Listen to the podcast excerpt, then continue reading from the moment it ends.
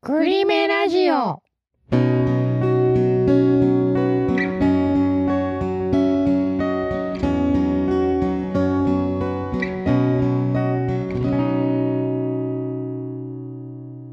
クリームエメラルドのクリメラジオ第17回目をお送りいたします。私はミケです。はい、ジャニーでございます。それでは17回目始めていきましょうはい。う。えっと、今回から前半後半でちょっと変えていこうかなと思いまして、はい。えっと、前半はミケを主体にお話をして、で後半はジャニー主体でお話ししようかなと思ってます。まあ雑談形式は変わらないんですけどね。そうですね。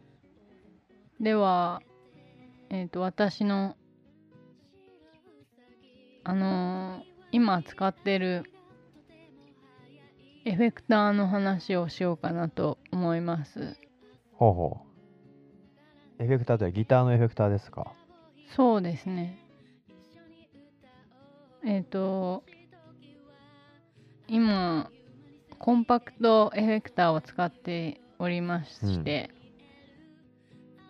この前、あの、お、なんか最近音が、ギター弾いてたら音が急に小さくなったりする時が何回かあったんですよ。ほうほうほう。音が小さくっていうのは音が出出にくくなったってこと？それとももうえ全く出なくなっちゃったってこと？あの音が小さくなったっていうことです。ああ、そういうことね。はいはい。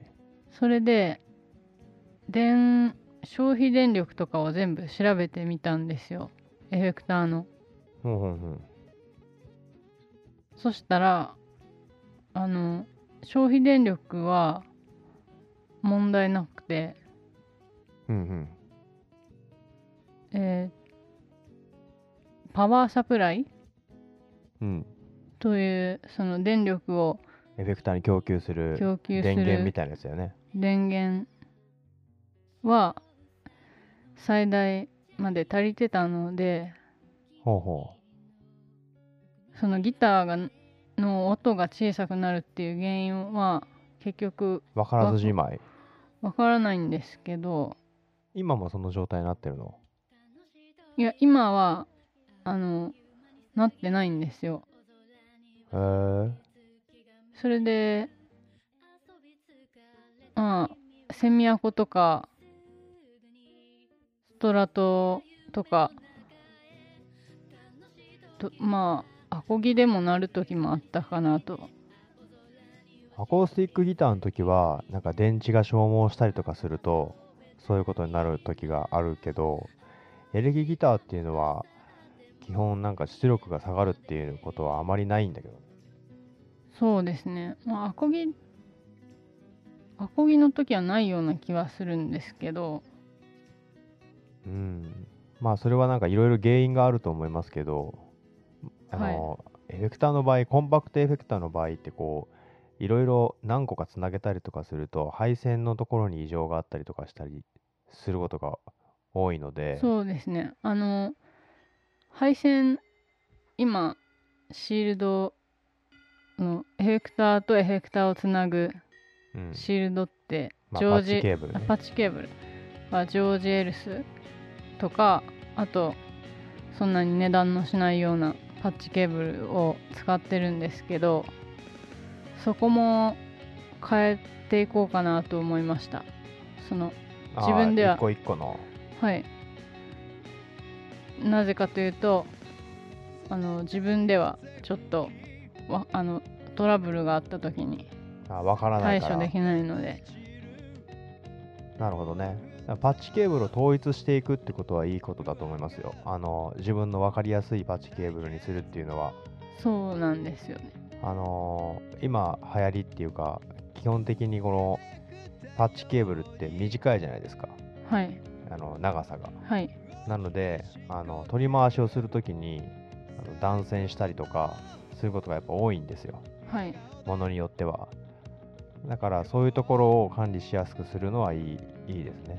確かに。ああと今、そのジョージ・エルスと、あと、別のそのパッチケーブルが混在してるので見た目も統一感も出したいのでっていうのもあるんですけど、まあ、そこはまだ、まあ、今使実際はその壊れたりしてるわけではないので多分うんただ原因がわからないと今後。まあね本番とかね。そうですね。そういう時に困るから、はい。ちょっと変えてみでまあそれは予備で置いといてっていうのも考えてはいるんですけどまだまあそれが原因じゃないかなと思って。てまあ一個一個調べてみないと分かりませんな。はい。それは。なのであのエフェクター自体の問題かもしれないしですからね。そのケーブルも一つの原因だけどはい。他のものも原因だったりするんで。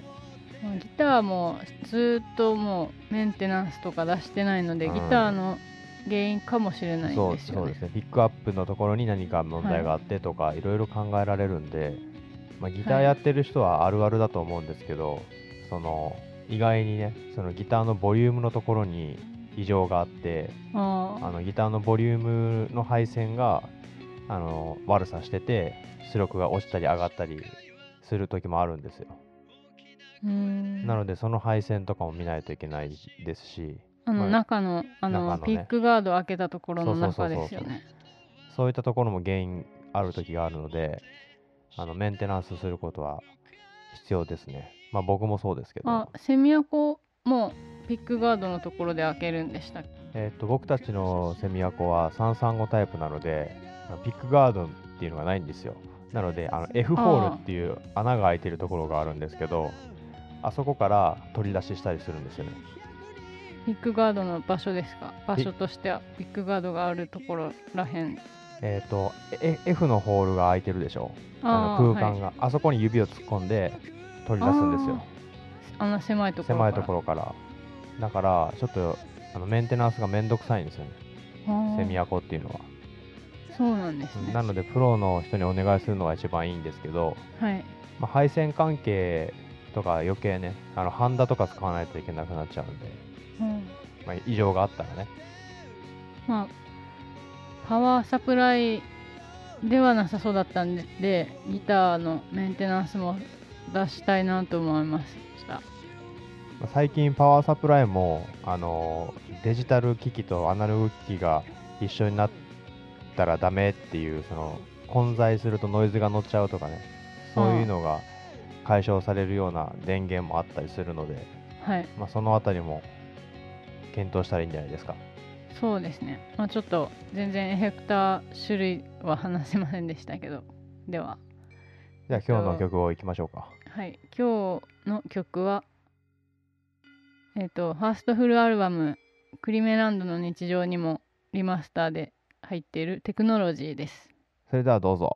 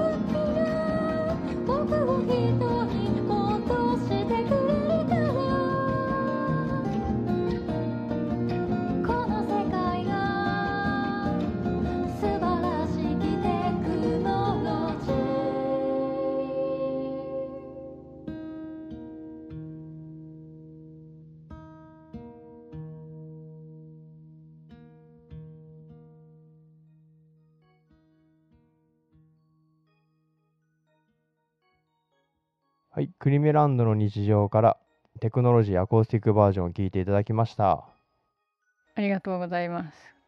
この曲はファーストデモのあのコスモスという音源の中にも入っていてそちらはバンド形式に仕上がっていてあとはジャニピーがあのジャニーのソロ名義でやってるジャニピーの方でもボーカロイドが歌っているのでそちらもあの両方とも YouTube で聞くことができますので違うバージョンもよかったら聞いてみてくださいえっ、と、後半は僕主体ということで、えっ、と、話そうかなと思ってるんですけど、機材の話をしてたんで、僕も機材の話しましょうかね。はいあのーアナログのコンパクトエフェクターっていう話が出たんですけど、僕も多少持ってるんですよ。とまあ当然ですけど。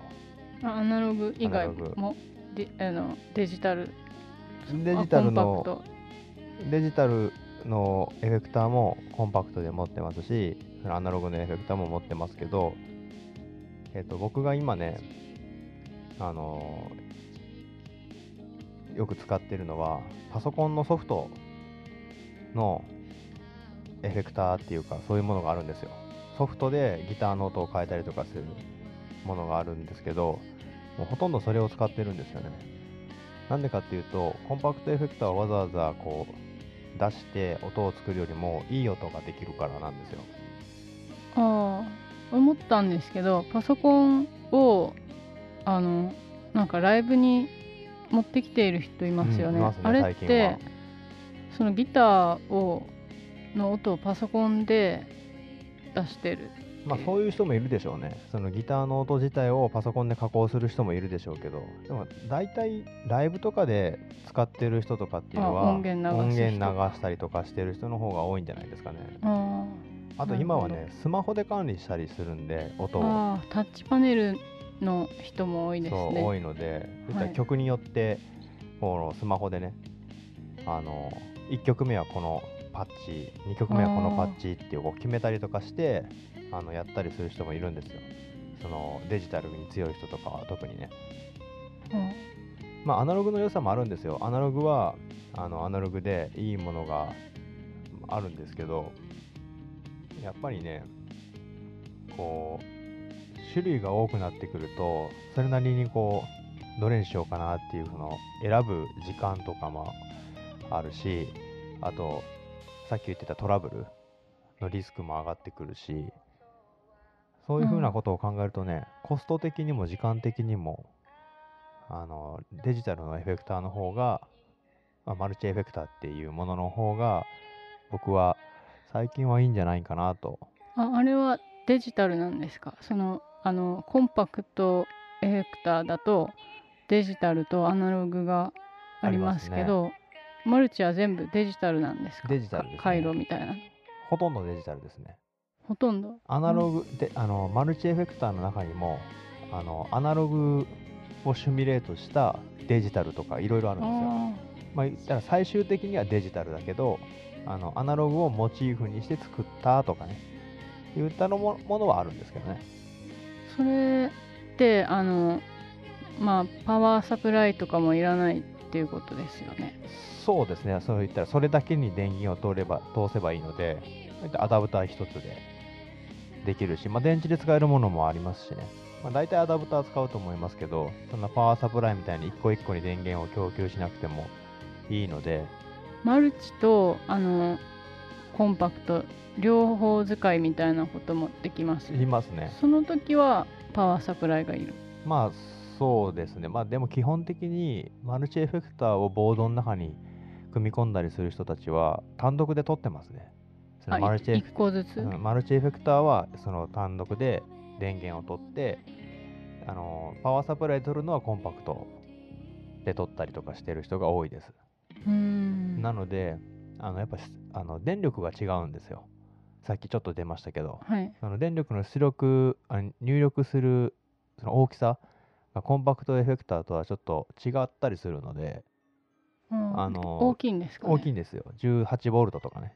あの普通だったら9ボルトとかだけどあのコンパクトエフェクターはだけど18ボルトを使ったりとかするものが多いのであの分けて使ってる人は多いですねそうですね。そのパッチケーブルとか電力のこととか気にしなくていいのはありがたいありがたいですしいいですね。それは、あのートラブルが分かりやすいですし、うん。あとね一番たあの嬉しいなと思うのはあのどこの現場に行っても同じ音が出しやすいんですよ。あなのでライブ会場とかそういった場所をあ違う場所。に行ったらそ野外野外でも。野外でも。あや野外でも、ま、ボルトとか気にせずできるんですか、ね、まあそのその場所にもよりますけど、まあ、基本的には大丈夫ですね。うん。あと音作りを最初に決め込んでしまうと後が楽とかだったりとかね。それはあのシンセサイザーも入ってるんですか？ものにもよりますけどね。基本的に結構今のマルチエフェクターっていうのはあの精度が高いのでシンセサイザーからワウアンプの種類、まあ、ひどかったらそのアンプのマイクをどこに当てるかとかキャビネットのどこに当てるかっていうところまでシミュレートしてたりするのでえなので音の幅はもう多分うん1年2年じゃわからないぐらいなんじゃないですかね。ー、あーその種類を楽しむには網羅する何年もにはね。ですもごいですねそういう感じのものに移行していこうかなと思います最近は。あーコンパクトエフェクターの方がまあ私はちょっとなんていう分かりやすい。まあ分かりやすいけどね。あそそのエレマルチエフェクター昔はベース用ギター用とかあったけど今はもう全部一緒ごしょにできたりとかするのも嬉しいですね。あまあ、ベースをベース用とかギター用とかではなくてもう一つにベースもつなげてギターもつなげるみたいな。ーそれはいいですね。いいですよね。まあそなの音があのなんかシンセサイザーとか好きなんでそういうのあいいなと思ううん。まあ、導入しやすいですしね、そのはい。シンセサイザーで単体ではちょっと買いにくいけど、そういうのに入ってたら使うみたいな。まあ、ということで、今回はいこの辺で終わりにしましょうか。はいそれでは皆様、またお会いしましょう。さようなら。さよならさようなら。